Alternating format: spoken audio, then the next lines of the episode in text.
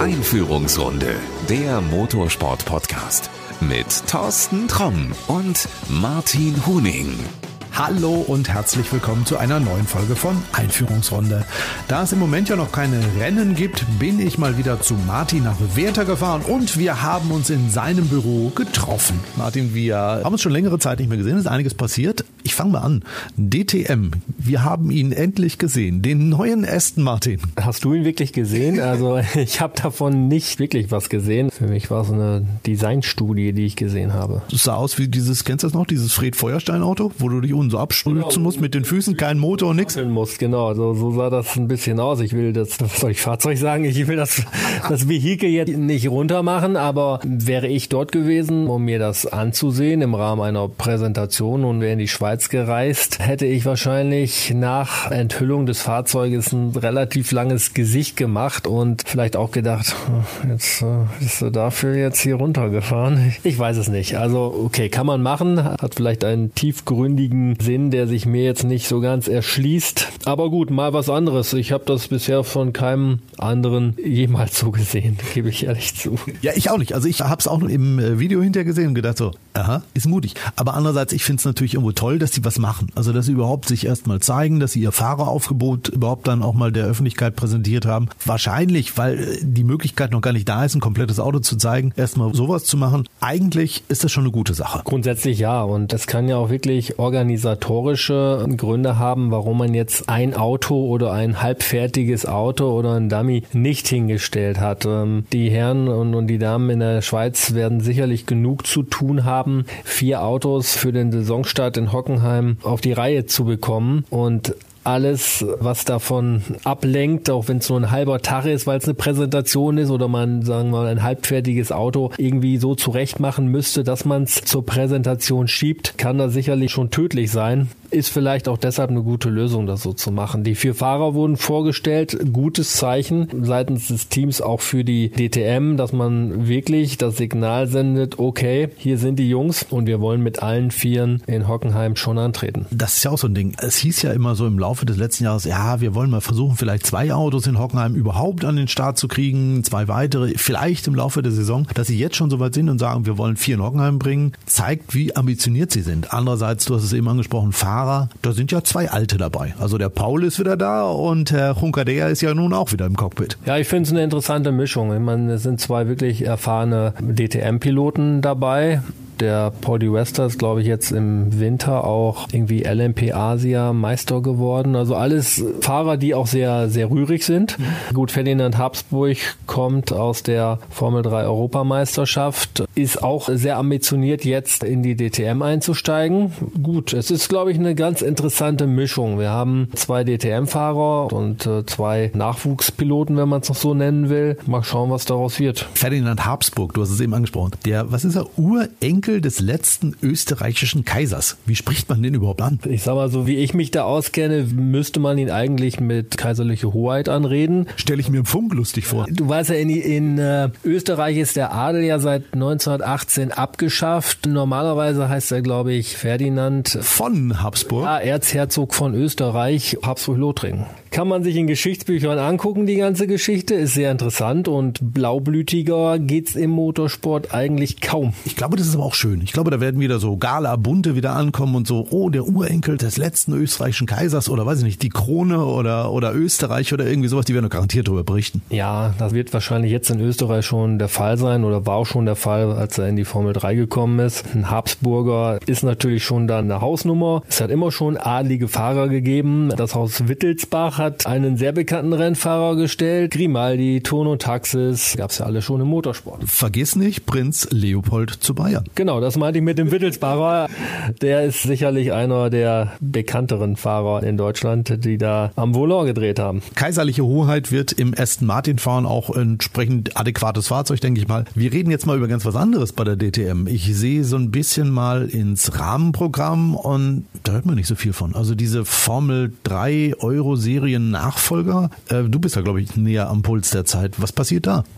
Man ist, soweit ich weiß, auf Fahrersuche. Es gibt Teams, die eingeschrieben sind. Ich denke, sieben, acht Teams, die dort antreten werden, antreten wollen. Der Markt entsteht allerdings von unten. Keine Fahrer, keine Teams, keine Rennserie. Die Formula European Masters steht sicherlich in direkter Konkurrenz zur Formula Regional European Championship. Was ist das? Das ist eine Serie, die sich aus der italienischen Formel 3 entwickelt hat. Sehr italienlastig, auch was den Rennkalender betrifft. Aber man muss dazu sagen, was die Vergabe der Superlizenzpunkte betrifft, für Fahrer genauso attraktiv wie die Formel 1 European Masters selbst. Es gibt für den Champion gibt's 25 Superlizenzpunkte. Zudem wird in der Serie schon auf fünf Formel 1 Strecken gefahren, was sicherlich auch für zukünftige Grand Prix Piloten oder die, die es dann halt werden wollen, nicht ganz uninteressant ist. Ist da irgendwer drin oder hat sich irgendwer eingeschrieben, den man kennt? Ich habe jetzt da jetzt keinen Namen auf dem Zettel, wenn ich ehrlich bin. Ich kann mir vorstellen, dass der David Schumacher dort fahren wird. Ars Racing, also das Team von Gerd Unger und Davids Vater Ralf, hat sich dort eingeschrieben. Momentan liest man aber auch da, dass da mit äh, sieben gemeldeten Fahrern, ist glaube ich der aktuelle Stand, auch noch Nachholbedarf ist. Und wir befinden uns jetzt Ende Februar. Und da darf in beiden Serien wohl noch was passieren, sowohl in der Formel Regional wie auch in der ja, DTM Formel 3, Formula European Masters. Man kann die auch nicht zusammenlegen, ne? Die fahren, glaube ich, sofern ich weiß, mit unterschiedlichen Autos. Ja, die Formula European Masters fährt analog zum letzten Jahr, also mit Dallara Chassis. Das ist auch ein Chassis, was ohne Halo ausgestattet ist. Die Homologation läuft, äh, glaube ich, 2019 aus. Dann müsste eher ein neues Monocoque kommen, wo dann auch ein, ein Halo dran befestigt ist. Die Formula Regional fährt mit Tattoos Chassis, ich glaube T318 und Alfa Romeo Motor. Und äh, die sind FIA zertifiziert, genau. Also da bleibt es spannend. Ein weiteres Thema für mich natürlich immer aus dem DTM-Rahmenprogramm ist W-Series. Du weißt, mein Lieblingsthema. Genau, das liegt dir besonders am Herzen, glaube ich. Wenn du jetzt von mir da irgendwas Neues wissen willst, dann muss ich dich leider enttäuschen. Ich habe das verfolgt im Internet, soweit das eben geht. Das letzte, was zu lesen war, dass es eine weitere Vorausscheidung gab, was jetzt die, glaube ich, deutschen oder deutschsprachigen Damen in der Starterliste auf Null gesetzt hat. Das ist auch alles, was ich bisher da wahrgenommen habe. Also es ist jetzt nicht so, dass regelmäßig da irgendwelche News kommen oder zumindest nicht, dass ich diese wahrnehme. Also ich habe das auch mit dieser Vorausscheidung oder mit einem einer weiteren Vorausscheidung mitgekriegt. Das ist aber schon, boah, keine Ahnung, vier Wochen her, sechs Wochen her, seitdem Stillruter See. Ich meine, auch die wollen ja demnächst mit der DTM zusammen antreten. Da sind ja bestimmt auch noch irgendwelche Testfahrten geplant im Rahmen der DTM-Testfahrten. Siehst du das jetzt irgendwie auch, na, ich sag mal, so ein bisschen bedenklich, ob das überhaupt klappt? Ich weiß nicht, wie ambitioniert die Serie als solche oder der Betreiber der Serie an das ganze Thema äh, rangeht. Ob es, äh, wenn es ein Marketing-Gag ist, okay, dann äh, macht man da ein, ein Ausscheidungsverfahren und lässt die Mädels da irgendwo fahren. Hat einen Renndienstleister, der zentral diese Autos einsetzt, die Formelautos, wie es meinetwegen früher Abt für den Audi TT Cup gemacht hat. Aber ich weiß auch nicht, äh, wo es dann weitergeht. Das ist für mich momentan so ein bisschen Marketing, nicht Gag, Gag ist wieder zu despektierlich, aber da sitzt für mich noch zu wenig hinter. Ich glaube schon, wenn da Geld hinter sitzt, wird es Autos geben. Fahrerinnen gibt es auf jeden Fall, weil die werden ja jetzt ausgesucht. Und für mich ist das so, okay, ich fahre nach Hockenheim, da stehen da irgendwelche Autos in so einem riesen Zelt rum, zentral gewartet, nette Mädels, Helm auf, fahren. So, aber mir fehlt da so ein bisschen noch, was kommt dann? Aber ich, ich hatte ja schon darüber gesprochen, dass ich selber nie verstanden habe, warum man dafür ein Formel 3 nimmt und kein Formel 4 und warum man nicht die Personen anspricht, die aus dem Kart kommen, sondern sich wirklich auch Damen beworben haben, die wahrscheinlich keine Formel 1 Karriere mehr vor sich haben. Äh, sag mal was anderes. Wir haben da auch drüber gesprochen, die waren damals noch angeblich ohne Öl. Die haben mich auch noch nicht angerufen und mal gefragt, ob irgendwie so eine Kiste über ist.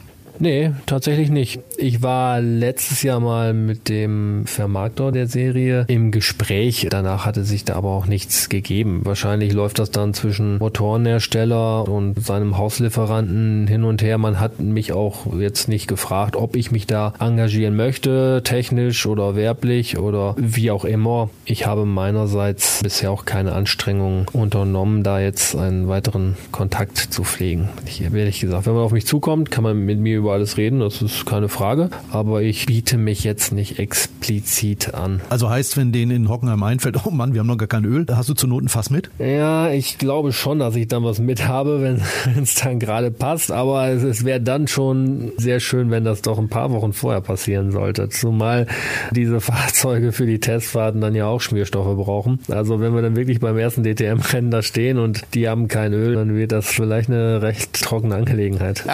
Lassen wir uns überraschen. Ja. Wollen wir mal über was anderes reden? Bei der DTM bleiben wir. BMW findet kein Privatteam. Audi hat es geschafft, BMW nicht. Äh, was machen die falsch? Ja, gute Frage. Was machen die falsch? Vielleicht ist es für BMW-Teams oder die BMW-Teams, die vielleicht mal Interesse gehabt haben, dann doch im Gesamtpaket zu unattraktiv oder auch zu teuer. Also es ist sicherlich vom Vermarktungswert des Teams in der DTM zu starten, ist es sicherlich immer interessant, nur man wägt dann natürlich ab. Verdiene ich Geld, mache ich eine Nullnummer oder lege ich richtig was drauf? Das ist die Frage. Und du brauchst als Privatteam dann natürlich auch Pay-Driver, so sehe ich es, die dann halt das Team dann so ein bisschen auch finanziell dann auf eine besondere Ebene heben können, weil da jetzt ein Poolfahrer eines Herstellers draufgesetzt zu kriegen, macht da wohl wenig Sinn, meiner Meinung nach. Aber bei Audi funktioniert und BMW kriegt es nicht hin oder ist es wirklich so, dass die Leute von Audi vielleicht mehr Zugeständnisse machen, mehr Teile, mehr technischen Support, was BMW halt eben nicht macht und darum selbst erfahrene Teams wie Walkenhorst sagen, pff, nee, zu teuer. Oder auch, äh, ich glaube, Timo Rumpfkalb war auch im Gespräch, der normalerweise ja eigentlich für alles zu haben ist, aber der dann plötzlich auch kein Interesse mehr hat. Ja, ich glaube, das ist wirklich eine Sache zwischen interessiertem Rennteam und Automobilhersteller. Und ich glaube sicherlich, dass auch in der Person Gerhard Berger jemand da wäre, der da auch nochmal interveniert und unterstützt, mit den Herstellern spricht und sagt, okay, wie bringe ich euch jetzt irgendwo zusammen? Wir brauchen Fahrer, wir brauchen Autos in der Startaufstellung. Wir wissen selber, wenn jetzt die vier Aston Martin von Air Motorsport kommen, sind es dann immer noch weniger als letztes Jahr, als dann Mercedes am Start war. Man sucht händeringend nach Teams, keine Frage. Und die ITR wird da sicherlich ihre Fähigkeit dazu tun, da irgendwie Teams und Hersteller zusammenzubringen. Aber wenn es am Ende irgendwo hakt, weil es zu teuer wird oder das Team sich zu wenig unterstützt findet seitens des Herstellers, dann musst du entscheiden, nee, wir machen es nicht, weil das ist eine Harakiri-Aktion. Bleiben wir mal beim Hersteller. BMW hat jetzt mit Sheldon van der Linde einen neuen Junior ins Team geholt. Ich habe die ganze Nummer mir angeguckt und ich muss sagen, ich war ein bisschen enttäuscht davon. Ich habe eigentlich fest darauf gesetzt, die setzen den Mikkel Jensen ins DTM-Auto, weil der Bursche hat letztes Jahr im GT Masters gezeigt, was man mit so einem Ding machen kann. Auch ein Timo Scheider, der ja nicht gerade Nasenbohrer ist, hat grundsätzlich, wenn beide zusammen im Auto gefahren sind, war Timo der, der die langsameren Runden gefahren hat. Also Mikkel Jensen in meinen Augen war eigentlich gesetzt und plötzlich sagen die, ach nee, wir holen den Van der Linde. Ja, ich kenne den Mikkel Jensen noch aus dem Formelsport. Der hat mit den Mitteln, die er letztes Jahr zur Verfügung hatte, der M6 GT3 ging im Verhältnis zu den anderen Fahrzeugen nicht optimal im GT Masters, das wissen wir. Aber er hatte halt jemanden dabei, der normalerweise Auto fahren kann in der Person von Timo Scheider. Und da hat man also schon gesehen, dass der Mikkel Jensen seine Fähigkeiten hat, was GT-Sport betrifft. Und es wäre da eigentlich eine logische Konsequenz gewesen, den Mann dann irgendwie in ein DTM-Cockpit zu kriegen ist jetzt anders gelaufen und man kann natürlich darüber spekulieren, wo da die Gründe zu finden sind, klar. Bist du auch enttäuscht? Also hättest du ihn auch lieber drin gesehen im BMW als jetzt im, was fährt er denn? Ich glaube Intercontinental Challenge, also irgendwas außerhalb der medialen Wahrnehmung. Wo er genau jetzt fährt, weiß ich gar nicht. Ich hätte mich schon gefreut. Es wäre sicherlich interessant gewesen, wie er sich da geschlagen hätte im Vergleich zu den anderen sehr erfahrenen BMW-Piloten, in Person zum Beispiel von Timo Glock oder Spengler. Wir können können uns natürlich auch darauf gefasst machen, dass Thunderlinde sicherlich dafür die ein oder andere Überraschung sorgen wird. Aber ich hätte den Mikkel Jensen schon gern in der DTM gesehen und mal gucken, wo es jetzt da für ihn da weiter hingeht. Ja. Du, vielleicht hört das ja irgendeiner in München und die sagen, ach komm, Privatteam und wir statten hier auch gleich mit einem vernünftigen Fahrer aus. Mikkel gibt's auch noch mit dazu. Das wäre mal eine Option. Das wäre eine sehr gute Option. Da hätte, glaube ich, niemand was dagegen.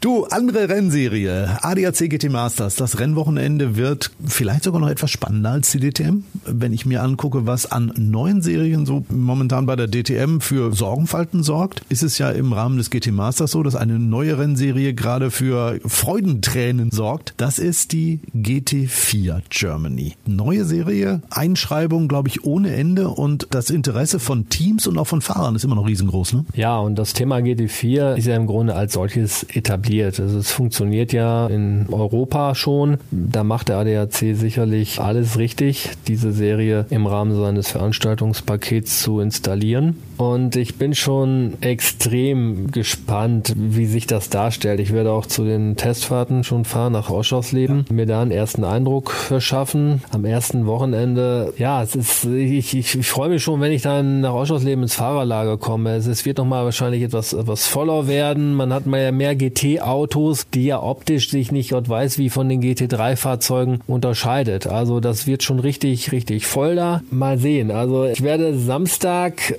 beim Rennstart äh, sicherlich mir einen sehr guten Platz suchen, wo ich mir dann die erste Kurve sehr gut angucken kann. Ich wollte sagen, erste Kurve ist garantiert das Ding, wo, also ich schätze mal vier Autos nebeneinander locker reinballern und äh, gucken, wie viele hinterher rauskommen. Ja, wir müssen uns überraschen lassen. Es kann alles möglich sein. Entweder wissen die Fahrer und die Teams auch, worum es geht und haben genau jetzt unsere Gedanken und denken, ey, hoffentlich geht das da in diesem rechten Winkel nicht in die Hose. Es kann sein, dass sie wirklich total mit Schneckentempo da durchfahren, nur um diese, du denkst nicht, okay, also die geben alles. Äh, gut, jeder so wie er mag. Also wenn es mein Portemonnaie wäre, dann würde ich mich da wahrscheinlich etwas zurückhalten, aber ja, ich sitze da nicht im Auto. Wir sitzen zum Glück nicht drin. Ich habe mal geguckt, es gab in den vergangenen Tagen und Wochen so interessante Meldungen, wer alles dabei ist. Und ich habe gelesen, Dörr Motorsport, kennt man ja auch, bringt einen McLaren 570S ins Feld. Finde ich super, bin totaler Fan von diesem Auto. Und dann habe ich weitergelesen, dass ein gewisser Phil Dörr mit 17 Jahren ans Steuer darf. Der ist bislang nur Kart gefahren. Das ist ambitioniert. Ja, das ist sehr ambitioniert. Zum einen muss ich sagen, ja, finde ich klasse. Wir wissen ja, welche Marken starten werden in der ADAC GT4. Wenn jetzt McLaren dabei ist, zusätzliche ähm, Automarke, macht das das Feld bunt, das macht's voll und eine gewisse Vielfalt ist dabei. Finde ich klasse. Dass so ein Auto, welches ich selbst mit meinem mit 40er noch niemals pilotiert habe. Ich habe einen gefahren. Großartiges Auto, Echt? Martin. Ja. Dann bist du mir mal wieder was voraus. Ich glaube, ich mache irgendwas falsch. 17-jähriger Karterfahrung, ähm, wobei ich jetzt den Kartsport da nicht, nicht schlecht machen möchte. Aber es ist dann nur eine andere Nummer und das ist in der Tat sehr ambitioniert. Wenn es dann zu Schäden kommt, ein... Das ist ein Carbon-Auto. Ja, wenn da was kaputt geht, dann geht's halt kaputt, dann kostet es halt ein paar Euro mehr als bei vielleicht anderen Fabrikaten. Ja, auch das sehr, sehr spannend und ich, ich kann mir vorstellen, dass da am Start auch welche in der Box stehen, die dann das ein oder andere Stoßgebet zum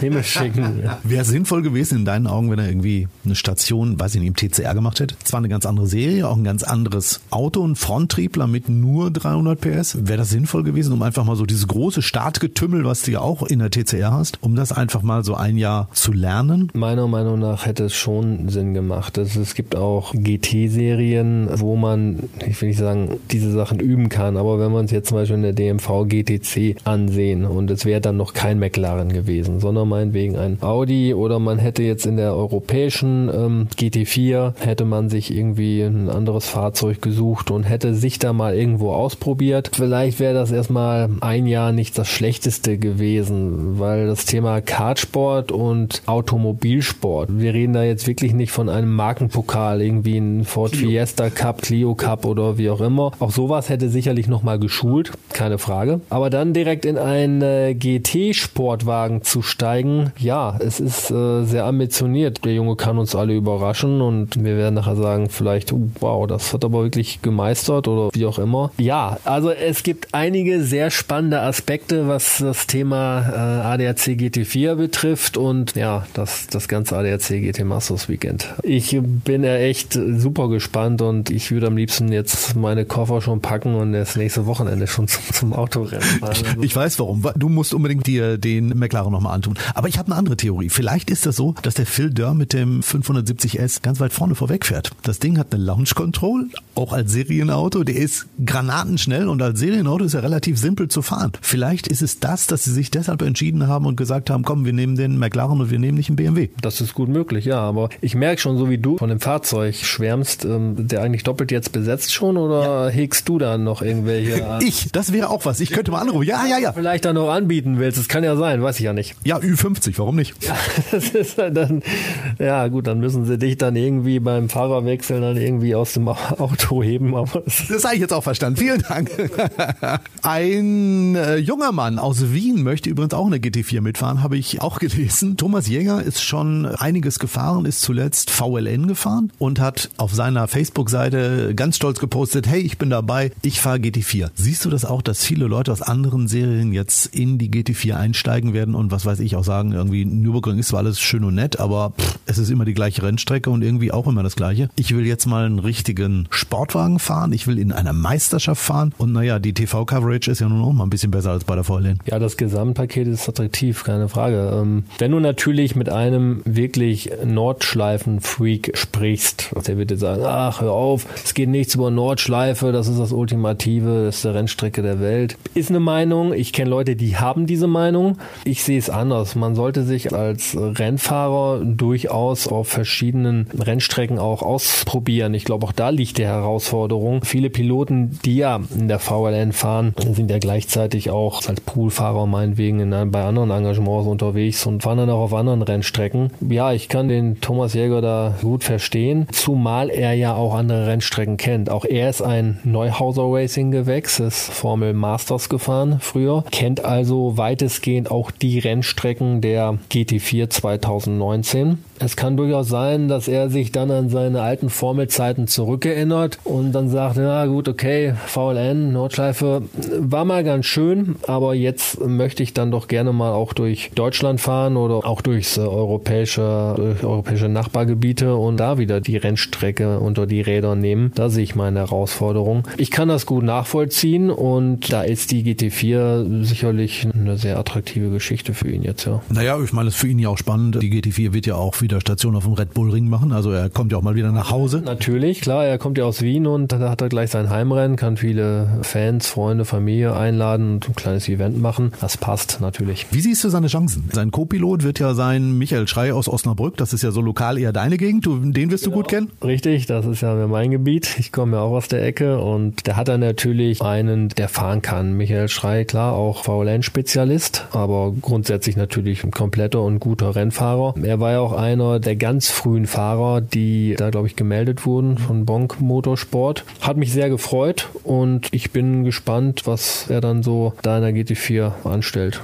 Bonk Motorsport ist ja auch so ein Name. Eigentlich fest mit der Nordschleife verwurzelt. Ein wirklich cooles Team aus Münster. Zwei Brüder, die es auch faustdick hinter den Ohren haben. Aber ich glaube, wenn die auch bei einer Meisterschaft wieder GT4 antreten, dann müssen alle anderen schon mal ein bisschen vorsichtig sein. Ne? Ja, die werden da schon richtig zur Sache gehen. Und nochmal auch das Thema, warum engagieren in der GT4? Es ist halt Kundensport. Das ist für viele Teams einfach auch interessant, irgendwie diese Fahrzeuge anzubieten. Du kannst halt deinem potenziellen Kunden, Schrägstrich Fahrer ein gutes Paket anbieten. Du hast gute Rennstrecken, du fährst im Rahmen eines super Veranstaltungspakets und äh, manche liebäugeln vielleicht dann auch nochmal damit von der GT4 in die GT3, also ADAC GT Masters, aufzusteigen. Nicht zu vergessen, dass auch Marken wie Porsche sich dort präsentiert, wo vielleicht auch mal der ein oder andere hinschaut, okay, GT4 Nachwuchsserie, wer ist denn wohl dabei, der für uns als Hersteller da vielleicht auch mal interessant wäre? Es ist eine super Sache, das ganze Thema GT4 im Rahmen der ADAC GT Masters. Ich bin sehr gespannt. Am 8. April sollen die Testfahrten sein in Oschersleben. Ich werde da sein. Du hast eben auch gesagt, du auch. Sind noch ein paar Tage bis dahin. Ja, sind noch ein paar Tage. Ich werde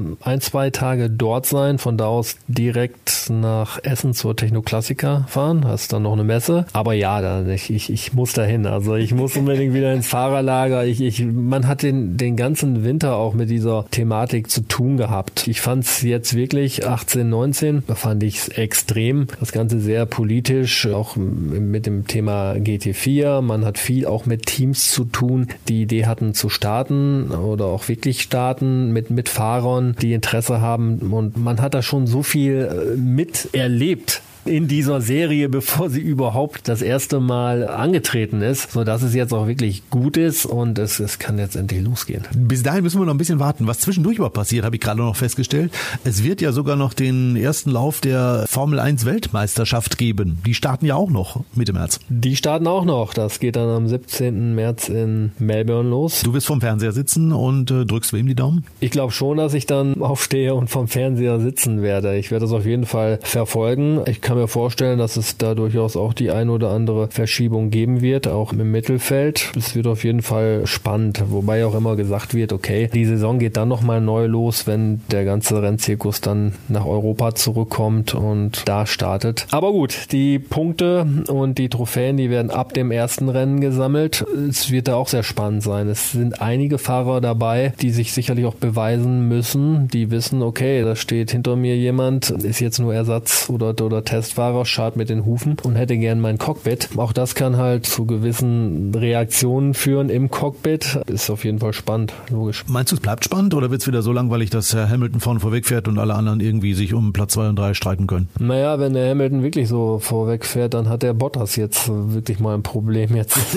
in diesem Jahr. Ferrari soll ja recht stark gewesen sein bei den Testfahrten, wobei man da wirklich nicht richtig drauf an kann. Die, die lassen ihre Katze, glaube ich, erst im letzten Moment aus dem Sack Samstag. Es wäre gut, wenn irgendwas passiert, dass die Rennen spannend werden. Das ist sehr wichtig, wobei die TV-Zahlen von 2018 waren ja recht positiv ja. im Vergleich zum Vorjahr. Ja, da muss ich was tun. Man muss an den Sport denken, man muss an den Zuschauer denken. Du hast heutzutage in deinem Freizeitverhalten genug Alternativen, ohne dass du dich jetzt noch anderthalb Stunden am Sonntag vor die Glotze setzen musst. Ich hoffe wirklich für den Sport, dass es sehr spannend wird. wenn das nicht der Fall ist, kann man ja auch vielleicht andere sinnvolle Dinge machen. Auto putzen. Jetzt, wenn ich mein Auto angucke und mal dringend dran. Wir wollten den letztes Mal Winterfest machen. Zack ist der Frühling da da und ich stelle fest, mein Auto sieht aus. Hast du meine Felgen gesehen, als ich vorgefahren bin? War wirklich nicht so optimal. Vor allen Dingen, wenn du jetzt nach draußen schaust, die Sonne scheint, da muss der Wagen muss blitzen. Ne? Das fängt beim Dach an und äh, hört bei den Felgen auf. Du schrubbst also auch am Wochenende? Ja, ich, ich denke schon, dass ich da ein bisschen was machen werde. Es ist nicht, nicht so, dass ich nichts anderes zu tun hätte. Aber nein, der Wagen muss sauber sein. Das ist ja keine Frage. Und äh, da haben wir natürlich die passenden Produkte im Portfolio, wie du weißt. Was macht man jetzt mal ganz ehrlich, wenn nach dem Winter du bist immer nur in die Waschanlage gefahren und die Felgen sind eigentlich ja nicht mehr silbrig glänzend, sondern da ist irgendwie so ein schwarzer, klebriger Film drauf, der auch in der Waschanlage nicht mehr runtergeht.